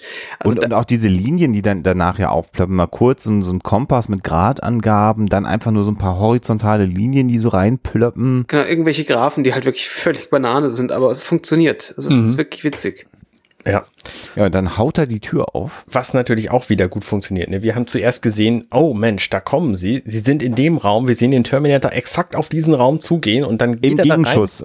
Genau. schießt alles weg und sie sind nicht mehr da. So, natürlich ganz typische Filmmagie. Obwohl sie theoretisch durch genau die Tür, die er da gerade eintritt, Hätten hätten gehen verschwinden müssen. und er sie gesehen hätte. Also, ja. Das ist wieder so eine Szene wie, wie kommt Batman eigentlich zurück nach Gotham City? Was? Der ist, das ist so, was? was? In Batman Begins sitzt er da in so einem Loch drin und dann kommt er irgendwie wieder zurück nach Gotham City und niemand weiß warum. So, und es gibt viele Mutmaßungen, weil er einfach Bruce Wayne ist, aber er kann es halt nicht beweisen und deswegen ist sie, na ja, das ist ein anderer Film, da reden wir jetzt vielleicht auch nicht drüber. Ach so, hm, na gut. Ähm, genau. Ja, genau. Dann geht er noch ins Klo rein. Also, was heißt, er geht ins Klo rein, er tritt die Klotür weg. Äh, unser lieber Terminator. Und äh, Kyle reißt den Typen dann, im, also Schnitt. Kyle reißt den Typen aus dem Truck raus, den wir gerade gesehen haben. Sarah steigt ein und sie versuchen mit dem Truck abzuhauen. Und dann kommt der Terminator rausgelaufen und was Kyle macht, ist, er fährt den Terminator einfach über den Haufen. Das finde ich ganz spannend. Ja. Und was ich da sehr schön finde, ist in der Tat das Sounddesign, was wir da hören, weil das klingt halt im Grunde genommen metallisch, das Aufeinandertreffen des Autos. Und was wir sehen, ist, dass der, dass der, ähm, was sagt man da, zu Kuhfänger, ist das der Begriff? Ja. Hirschfänger? Oder Hirschfänger durch, durch, durchbrochen ist an diesem Auto. Ja, genau. Also aber auch jetzt erst nach der, nach dem Zusammenstoß. Kollision, genau, nachdem er die Kollision halt gemacht hat. Das heißt, also Terminator ist ein harter Hund offensichtlich und das, Mhm. das kommt später auch nochmal, wird das nochmal thematisiert. Äh, Also anders thematisiert, aber auch nochmal thematisiert und das finde ich eigentlich ganz spannend, dass das hier schon angedeutet wird. Das Es ist halt nicht so. su super lustig, weil es ist mir nicht aufgefallen, aber das ist so ein kleines, so ein kleines Detail, das echt lässig ist, wo du halt, ähm, also wo, wo einfach nochmal ganz klar gemacht wird, wa- was, was er für ein, für ein, für ein krasser Dude ist. Also du siehst zwar genau, dass er einfach durchgesägt ist und dass dann nichts verbogen ist und durchgebrochen, Nee. aber äh, auch völlig egal. Und das ist echt, ja, ich bin begeistert. Ja, ich auch. Also das ist ähm, auch musikalisch sind wir hier wieder bei, ich weiß gar nicht, was, was das für Klänge sind, so so ähm, Synthesizer, wow, wow, wow, wow, genau. Ja, so ein Bass. Ähm, zwischendurch- drüber, genau. ähm, nee, ich habe keine Ahnung, wie man es beschreibt, aber es ist es ist halt Das hektische Musik so. Or Orchestra-Hits heißt das. Bap, bap, Ja, genau. Das genau. meinst du, ne? Ja, sind so, äh, die, die heißen Orchestra-Hits. Äh, So hieß das in den 80er Jahren auf Ja. den Keyboards, dieser Sound. Und dann ähm, steht natürlich der, der Terminator dann auch ziemlich flott auf, nachdem die rückwärts da rausgefahren sind, äh, Kyle und Sarah. Und was ich ein schönes Detail finde, ist, dass als der Terminator dann wieder rausläuft, an dem Hund vorbei, der Hund ihn wieder anbellt. Und er aber den Hund irritiert, also ignoriert. Also man hat immer Ja. das Gefühl, er würde, äh, man, irgendwie muss der Hund, dem würde was passieren, das passiert aber eben nicht. Das ist ganz witzig. Also er ignoriert den Hund immer. Er guckt ihn immer an, der bellt immer, der äh, identifiziert ihn irgendwie offensichtlich als komisch, den Terminator. Mhm. Aber er tut den Tieren nichts. Das finde ich irgendwie sehr abgefahren. Genau, und dann haut er ab und an, an dem Spartan Burgers vorbei. Mhm, das hat mich auch sofort, sofort angesprochen. Spartanische Burger abgefahren. Das würde mich ja interessieren, ob es an der Stelle eventuell auf diesen Spartan Burger noch gibt. Ey, ich, ich reiß mich wirklich zusammen. Ne? Den Spartan Burger neben dem Tiki Motel, das müsste man noch rauskriegen, ja? Ich bin dabei. Ne, ihr habt, das war ja wohl klar. So, ähm, Sarah und Kyle werden verfolgt, natürlich, ja. und sehen ihn dann auch im Rückspiegel, wie er mit seiner coolen Sonnenbrille hinter ihnen her eiert. Mhm. Und äh, er fängt dann auch relativ flott an zu schießen. Ja. Und äh, trifft sie dann natürlich auch, also den Wagen, sie haben halt so ein, so ein Pickup-Truck, so einen typischen amerikanischen großen Pickup. Also für amerikanische Verhältnisse wahrscheinlich klein. Also Ähm, den Super Offroader, so heißt er ja tatsächlich. Das sieht man ja in der Szene davor. äh, Genau, Diesen ja. Lampenabdeckung, Super Offroader. Ähm, aber ja, und dann, äh, also er schießt äh, relativ rasant, geschnitten alles. Und dann sehen wir, wie Sarah so eine ähm, ja, Bombe rausnimmt, so eine Rohrbombe. Das finde ich auch spannend, dass das hier in, ihre Initiative ist, diese Bomben jetzt einfach schon zu benutzen, obwohl es natürlich kein sehr sicheres Verwenden dieser Bomben ist. Mhm, genau. Weil ne, sie haben halt nur sieben Stück von denen, wenn sie die jetzt einfach in die Gegend schmeißen, so dann, dann bringt es halt nichts. Und das ist natürlich auch dann genau das, was passiert. Also sie wechseln dann, Sarah geht Genau, während der Fahrt wechseln. ans Steuer, so, was Genau. auch schon ein ziemlich cooler Move ist, so.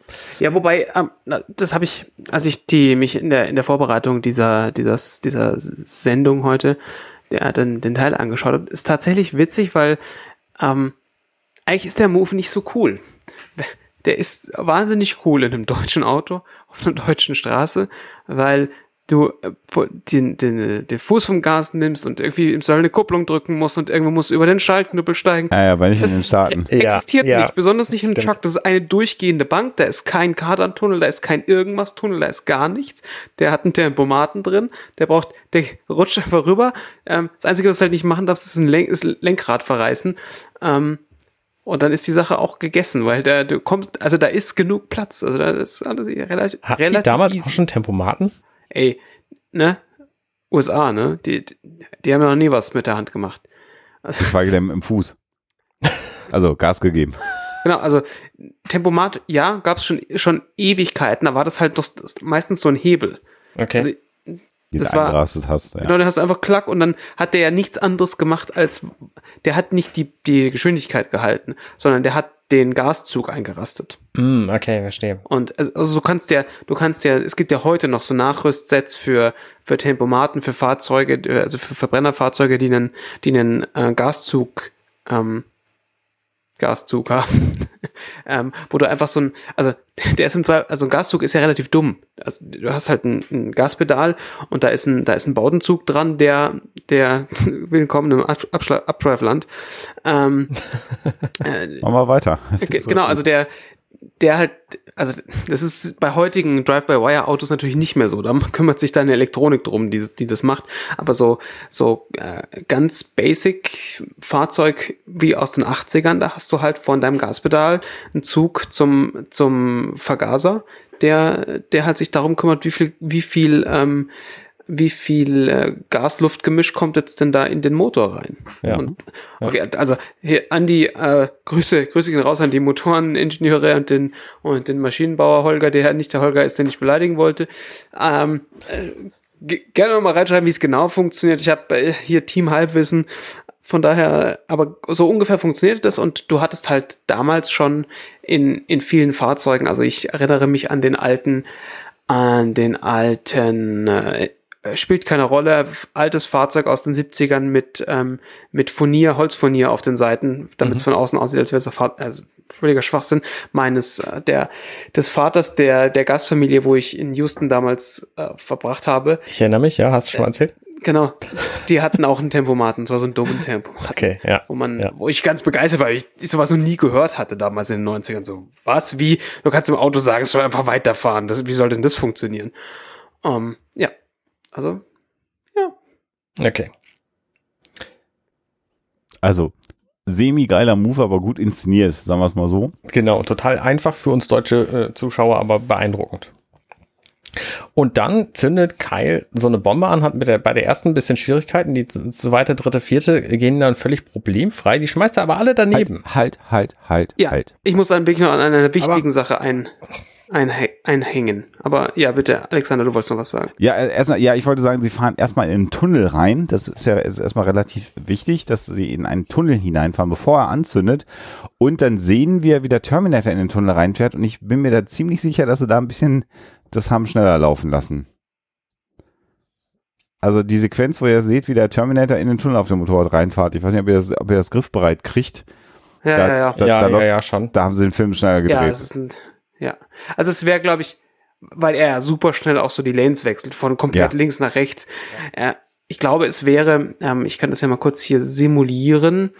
Ähm, jetzt ruft mich die Telekom an, ernsthaft. Das ist bestimmt die Telekom-Beraterin, mit der ich heute meinen Tarif sprechen wollte und dann eine halbe Stunde ihr erklärt habe, warum Fin- sie nicht einfach Corona-Verschwörungsmittel glauben soll. Er ist relativ witzig, weil ich habe der Telekom hilft vor, vor einer halben Stunde irgendwie meine Telefonnummer geschickt, weil ich eine Frage hatte. Und, ja, und ich habe gesagt, ja, ja, hier ist meine Nummer. Ich hätte jetzt nicht gedacht, dass die um Viertel vor zehn am Abend noch anrufen. Du kennst Das sie aber nicht gut, ne? Ja, doch, aber ich habe es jedes Mal geschafft, dass sie mir tagsüber mit mir reden. Ähm, Naja, wenn das Telekom-Hilfe ist, dann twittern die, dann wissen die doch erst, dass du jetzt einen Podcast aufnimmst. Ja, klar. ja, das ist. du Schlumpf. Ich schaue mir das gerade mal auf halber Geschwindigkeit an. Playback Speed up. Ah, Okay. Ah, jetzt muss ich ein bisschen zurückspulen. Sarah fährt aber auch ziemlich waghalsig hier während dieser ganzen Aktion, muss ich schon sagen. Also sie fährt halt auch volle Lotte Gas durchgedrückt zwischen den Ja, LKWs. er schreit sie aber vorher an und sagt, fahr schneller, fahr schneller. Ja, klar, aber sie macht es dann halt auch so, äh, Ja. ohne dass sie irgendwie große, große Erfahrung da drin hätte. Also, Das stimmt. Ja, ja. also jedenfalls wissen wir nichts. Ne? Sie, wir haben sie am Anfang irgendwie auf ihrem Moped rumfahren wir sehen. So, da wird sie das bestimmt anders gemacht haben. Und dann mit so amerikanischen Fahrwerken von solchen super Offroadern, die natürlich so weich sind wie ein, wie ein, weiß ich auch nicht, wie ein Stück Pflaumenkuchen oder so. Also denen kannst du ja auch nicht vernünftig fahren.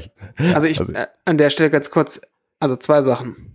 Als sie Platz wechseln, das Auto hätte sich völlig überschlagen, weil ich sagte noch, du darfst doch nur das Lenkrad nicht verreißen. Das machen sie halt die ganze Zeit.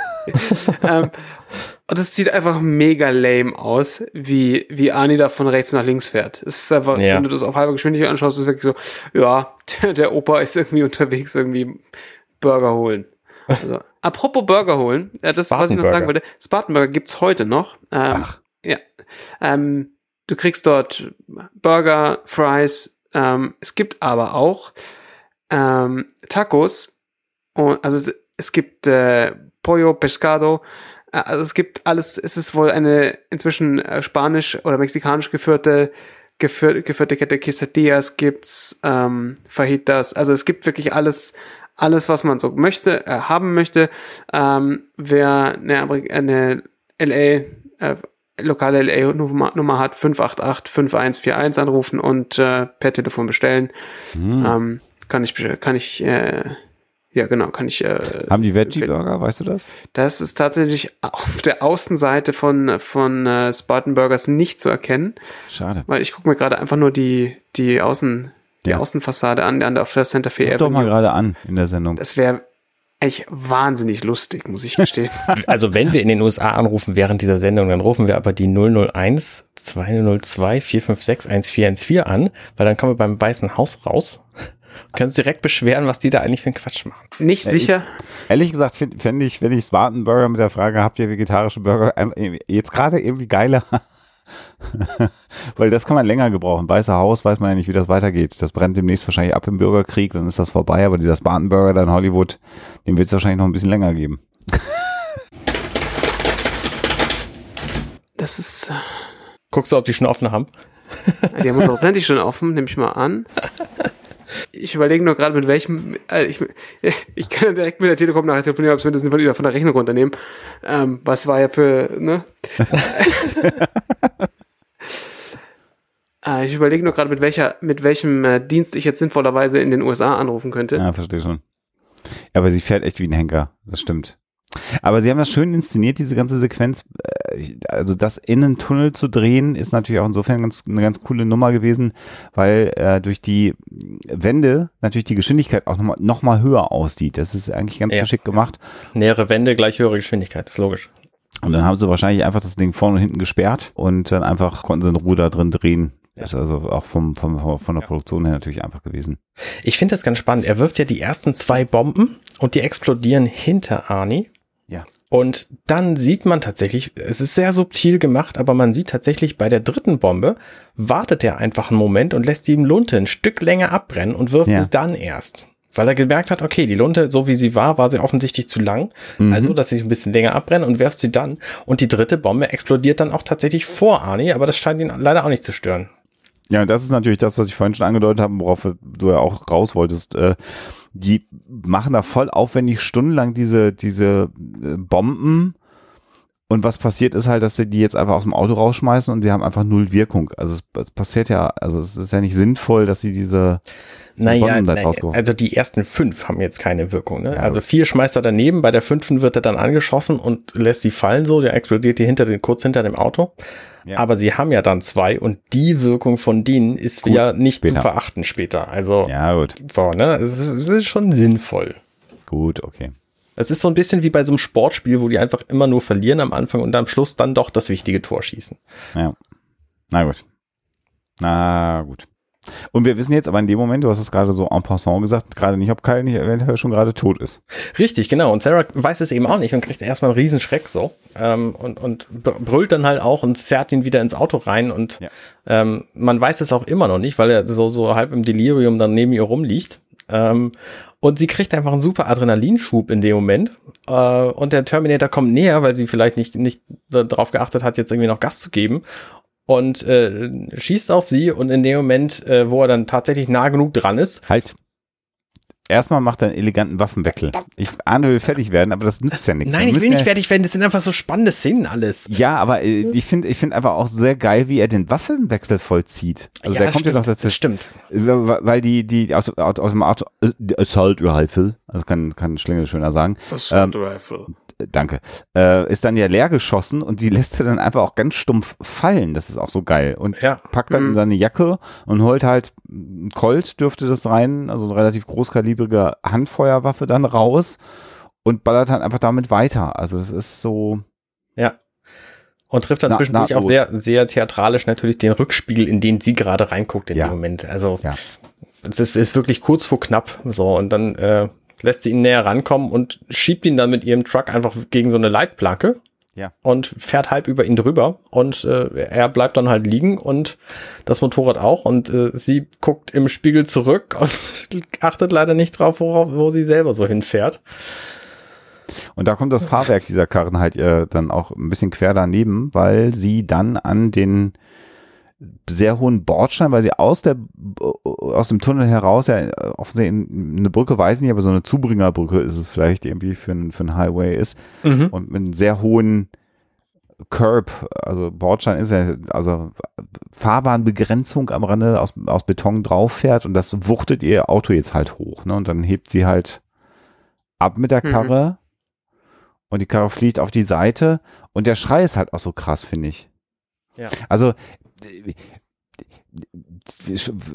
kreischende Frauen in Filmen sind ja eher nervig, eigentlich, weil das ja irgendwie so ein, so ein ultra abgeschmacktes Klischee ist. Aber hier in dieser Sequenz ist der Schrei so laut, so krass, so übersteuert, dass es real wirkt. Also so würdest du vielleicht eventuell tatsächlich in so einer Situation schreien, wenn es dir die Karre wegnimmt. Das ist halt die Frage, wenn der Mann noch bei Bewusstsein wäre, ob der nicht auch schreien würde, so wie Also- die Karre da abhebt. Ich, ich würde dir in allem zustimmen, wenn dieser Schrei nicht innerhalb von drei Sekunden zweimal käme. Exakt gleich. Gut, das ist Sounddesign. Ja, hast recht.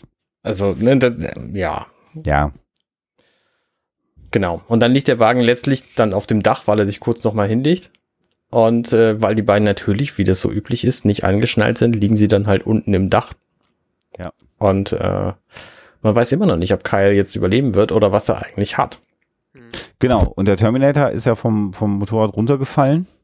Und das Motorrad ist weiter geschlittert und man sieht scheinbar, ich bin mir gar nicht sicher, schlittert er da auch weiter oder ist es nur das Motorrad, was weiter schlittert? Nee, er schlittert tatsächlich auch ein Stück weiter. Auch, ne? Ja. Kurz, ja. ja. So ein sehr schneller Schnitt. Und dann rappelt er sich so gerade auf Und dann kommt so eine Szene, die ich nicht verstehe, weil dann kommt halt ein Truck angefahren, hupend und fährt voll über ihn drüber. Ja. Wenn der Truck hupt, dann weiß er ja, da ist irgendwas, was auf das Hupen reagieren würde. Oder, oder hupen die Trucks einfach dauerhaft in den USA? Ich habe das nicht drauf. Ich denke schon, ja, das äh, macht schon Sinn. So, weil, weil später nämlich, äh, also der Terminator fliegt dann so ein bisschen unter dem Truck hin und her, hält sich dann fest. Moment. Jetzt lass mich doch mal.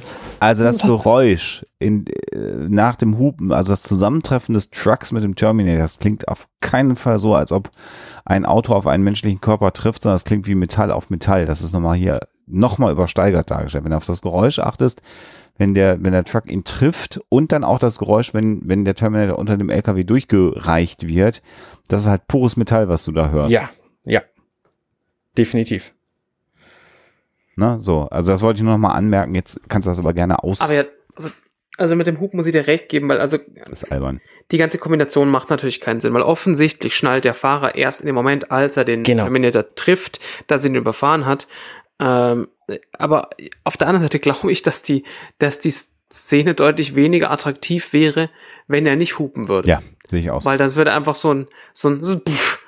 Und so siehst du halt, okay, da kommt ein riesen Truck an und das ist halt so die typische Truckhupe. Ja. Ah, und was dazu kommt, wenn der nicht hupen würde, hätte möglicherweise der Terminator überhaupt gar keinen Grund, sich jetzt umzudrehen. Und man würde nicht nochmal das Auge sehen, Ja, das ne, das Maschinenauge und so, das würde als fehlen. Also, ja, ja, Ja. ja. Genau, wie sah denn das eigentlich aus, wenn man es mal sich im Standbild anguckt? Sah es fies aus oder war es okay? Das Das war, sah ganz furchtbar aus. Ich habe ehrlich gesagt gar nicht so drauf geachtet. Ja, das fällt mir jetzt gerade mal ein. Also in dem, Es Ja, sieht das sieht okay halt- aus eigentlich. ja, es ist halt aufgesetzt, ne? Also Ja. es bewegt sich nicht da. Also Du siehst halt, dass das nach vorne vorsteht. Ist nicht drin in der Höhle, sondern auf dem anderen Auge drauf. Mhm. Das ist, äh, sehr lustig ist diese Puppe, die überfahren wird, wenn man sich das so, so standbildmäßig anguckt, wie sie da halt so drauf sitzt, so, also auf so, und hinten noch so ein Gestell hat und ähm, auf dem Arm so ein bisschen aufgestützt ist, aber alles irgendwie zusammenhängt und dann in dem Moment, wo das Ding getroffen wird, irgendwie ein sehr seltsames Gesicht vorne zu sehen ist.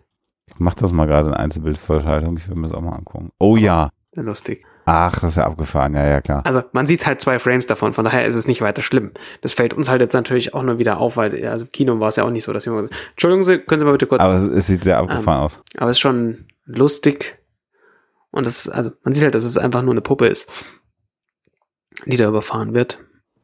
Also klar, dass da kein Stuntman sich überfahren lässt. Das denke ich, da braucht sich, da braucht man nicht extra Tommy anladen, dass der das nochmal erklärt, wie Genau. es mit dem Stuntman ist. Aber ja, ist äh, Genau, und jetzt fe- festgestellt, Son of a Bitch, er hat einen überfahren. Wir sehen dann, wie der Terminator unten am Getriebe nochmal an der Kardanwelle vorbeischlittert, sehen dann die blutigen, äh, was sind das, äh, die Höcker hinten auf der Hand, was sagt man denn dazu? Knubbel. Hand. Knuckles dafür, auf Englisch. Ich weiß nicht, was das deutsche Wort ist. Fingerknöchel. Knöchel, ja. Knöchel. Knuckles. Danke. Fingerknöchel. Ja. Und dann hält der LKW halt an. Ja. Und sehr geil ist halt, dass er, das sind, ich weiß nicht, was Vater und Sohn ist, aber der ältere von den beiden Menschen, die da drin sitzen, steigt aus und sagt, bleib mal hier. Und was ich, was ich hier völlig faszinierend finde an der Szene, er geht halt suchen und wird dann sofort vom Terminator gepackt Mhm. Ja. und nach rechts aus dem Bild gezogen. Und Sarah guckt und das, was Sarah jetzt sieht, sehen wir nicht. Und das finde ich so faszinierend, weil dann siehst du nur, wie der Terminator den Typen entweder auf den Boden fallen lässt oder auf den Boden schmeißt, aber der rührt sich halt nicht mehr. Und wir wissen halt überhaupt nicht, was da gerade passiert ist. Also es ist klar, dass er ihn ausgeschaltet hat. Wir wissen aber nicht, ob er ihn ermordet hat oder nur K.O. geschlagen hat oder was auch immer passiert ist. Sarah hat es aber gesehen. Das finde ich ganz interessant Mhm. hier. Also für mich gibt's da keinen kein Zeit zwischen, zwischen den beiden Bildern. Also er zieht den halt weg und schmeißt den dann auf den Boden und schlurft dann weiter. Ja, aber wieso, wieso steht er dann nicht wieder auf? Naja, wer weiß, vielleicht ist er einfach sehr hart gestoßen worden. Ich meine, der ist ist jetzt auch nicht der Jüngste so. Der kann ihm Und aber auch Meine Vermutung, warum er, warum er den nicht jetzt irgendwie umgebracht hat oder ihm in den Hals umgedreht hat oder was, ist, dass er auch zu dem anderen dann einfach sagt, so, los raus hier. Und der andere geht dann einfach. Naja, er will, er will halt keine Zeit verlieren. Das wäre die Maßgabe, den jetzt da draußen kurz mit dem, was ich, Schlag gegen den Hals, den hier oben irgendwie alles kaputt zu machen oder, oder kurz einmal zu drosseln und, und hier was zu brechen. Weiß ich nicht. Aber zwei wenn er gar keine. Zeit verlieren wollen würde, dann würde er einfach mitnehmen. Den Jungen. Also, ne, das ginge ja schneller. Einfach losfahren. Ja, Also, das, ne, also, ich glaube, es ist schon, schon nicht unbedingt nötig, die alle jetzt umzubringen. So, und deswegen macht er das halt nicht. doch, alle umbringen. ja, alles gut. Äh, was wir aber auf alle Fälle sehen, was viel wichtiger ist, ist, dass der Terminator jetzt ein weiteres Stück beschädigt ist. Er humpelt, ja. Das linke Bein muss er nachziehen. Das läuft nicht mehr so ganz so rund bei ihm. Und wir sehen ihn auch nur von hinten im Moment.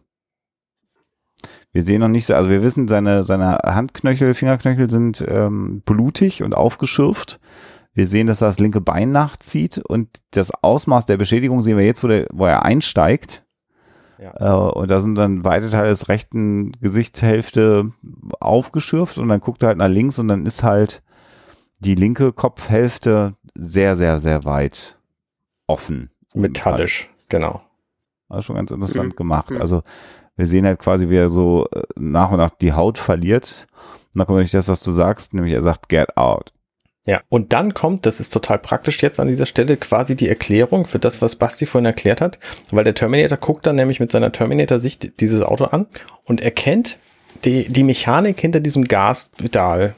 Stimmt. Ja. Ja, als du das sagst. Wobei, was wir vorher noch sehen, das finde ich auch wieder ganz lustig, da siehst du halt dann auch die Budgetprobleme, die sie hatten, weil, also der, der steigt aus, und da guckt sich der Terminator ja um, du siehst sehr wohl, wie sein rechtes Auge sich im Auto umschaut. Und wir haben ja vorher gesehen bei diesem künstlichen Kopf, dass das rote Auge ja im Grunde genommen die Bewegung mitmacht. Ja. Und was wir aber sehen, ist natürlich, dass diese Prosthetic, den er trägt, sich halt überhaupt 0,0 bewegt. Das heißt, Ja. dieser, der rote Punkt müsste ja mitwandern mit dem anderen Auge, Mhm. weil, weil wenn es menschliche Augen simulieren soll, müsste die Bewegung auch drin sein. Aber das saß halt einfach budgetär nicht drin, dass sich da noch was bewegt. Ja, ja. Ist richtig. So, also, Entschuldigung, das, das, ich, und da muss ich immer unterbrechen, Arne. das Ich bin mir auch nicht sicher, nicht rausgebracht. Jetzt glaube ich, der Film ist nicht echt. Ja, das ist blöd. Sorry. Ähm, ich bin mir auch nicht sicher, ob es budgetär tatsächlich war, weil ähm, du musst natürlich überlegen, ähm, das Ding war natürlich auf Anis echtem Auge aufgelegt. Ja, du hättest da ja auch wieder eine Puppe reinsetzen können und nochmal aufwendiger dafür eine Puppe mit mehr abgepellter Haut basteln können. Und Ja, das, das ist- Schon, aber auf der anderen Seite ist die Frage, äh, hätte sich das, also hätte sich das sonst gelohnt, weil also wir erinnern uns ja an den an die eine Stelle, wo wir eine Puppe benutzt haben. Die war jetzt optisch weniger ansprechend als der echte Ani das ist. Also wenn ich halt abwägen müsste, kann ich, weil also es hätte platzmäßig nicht funktioniert, ein bewegliches Auge auf sein Auge aufzusetzen, Mhm. ohne dass er dann plötzlich so eine Kugel auf dem, äh, auf dem, Ja. auf dem anderen Auge gehabt hätte. Ja. Deswegen war natürlich die Wahl, entweder wir, wir ähm, bauen einfach ein starres Auge, was wir ihm aufs Auge drücken, haha, ähm, oder ähm, wir bauen halt eine, eine Puppe und dann nimmst du natürlich lieber den echten Schauspieler, der sonst halt, äh, also, oder halt Ani, weil kein Schauspieler da war, der, der sich halt seinen Kopf bewegen kann. Ja. Ja. Gut. Und dann sind wir mit dem Gaspedal. Ja. Ähm, ich würde tatsächlich einfach Schluss machen jetzt. Das finde ich auch eine gute Stelle. Jetzt geht's nämlich quasi nähern und wir uns jetzt wirklich dem Ende. Genau. Dieser Folge. Soll, sollen wir nicht noch kurz, sollen wir noch kurz rausfinden, ob Spartanburger jetzt Burger hat? Ja, klar. Ich versuche das mal kurz, Sekunde. Ja.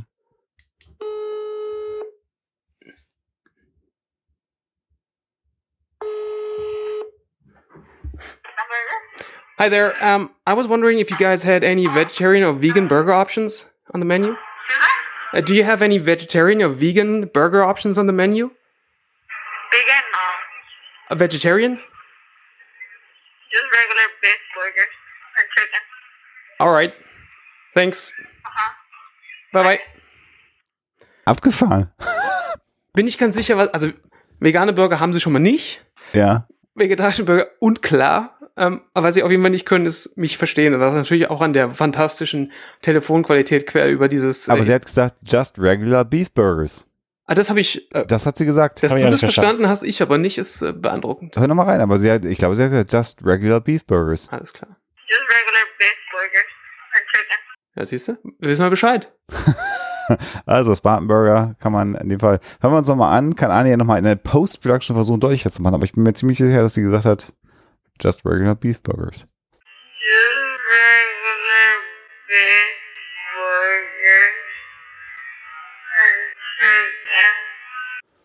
Gut möglich. Das könnte gut sein. Jetzt wissen wir Bescheid. Jetzt wissen wir Bescheid. Im Zweifel Gut. geht er halt hin und bestellt euch einen Fajita oder so. Das Genau. weil die wurden eine Quesadilla.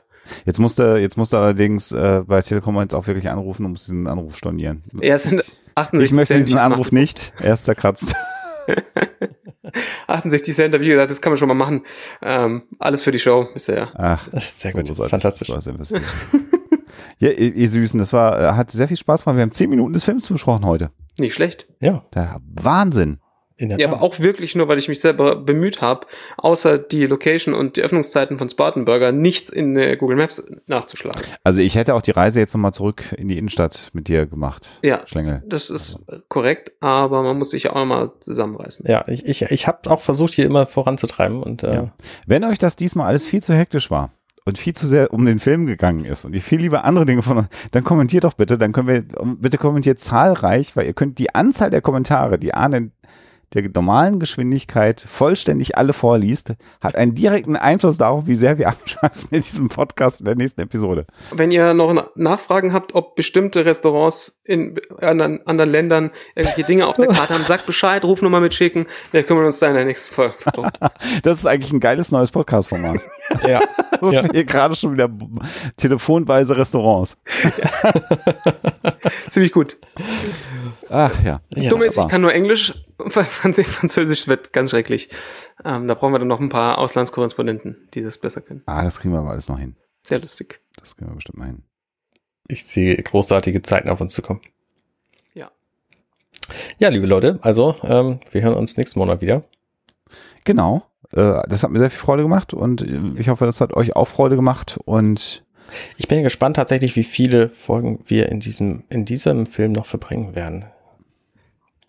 Ja, schauen wir mal. Lang ist er ja nicht mehr, theoretisch. Also- Richtig, lang ist er nicht mehr. Wir haben noch 20 Minuten ungefähr.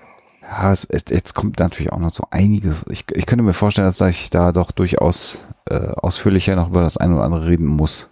Ja, das könnte schon sein. Aber wir dürfen nicht, natürlich nicht vergessen, als lustig, ähm, ich denke, so viel können wir auch spoilern. Der Film hat tatsächlich äh, nur drei Minuten Abspann. Ja, ja, das war damals ja nicht so wie heute. Was, ja, was man einfach sich nochmal so in, in, in, eine, in einen Kontext setzen muss, wenn man so überlegt, wie, wie viel Abspann heute so ein Film hat. Also äh, bei Matrix hatten wir schon relativ viel Abspann. Ja. Und es ist teilweise ja schon immer noch wenig im Vergleich zu dem, was ein Blockbuster heute so hat. Naja, aber wir haben ja den Vorspann gehabt. Das dürfen wir auch nicht vergessen. Ja, das war ja damals bei den Filmen einfach üblich, dass es einen Wahnsinns-Vorspann gibt.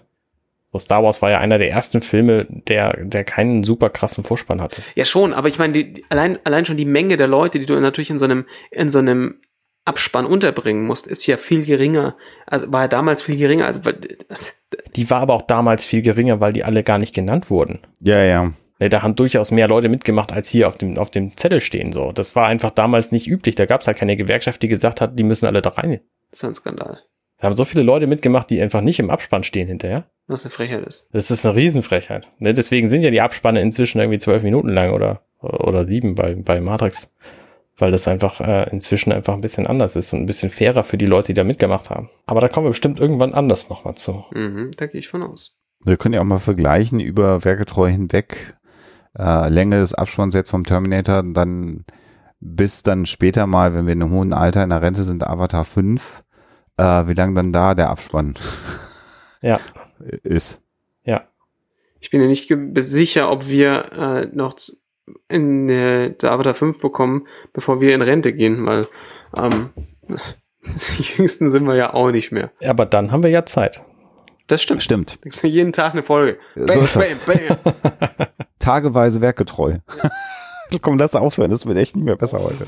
Alles klar. So, bis zum nächsten Monat. Ihr Ciao, Lieben, ciao, liebe bis Leute. Ciao, ciao. Hey, ich bin Arne und das war Werketreu James Cameron. Wenn euch dieser Podcast gefällt, dann unterstützt mich doch ein wenig. Ich schneide, produziere und hoste diesen und weitere Podcasts wie auch andere Projekte im Netz.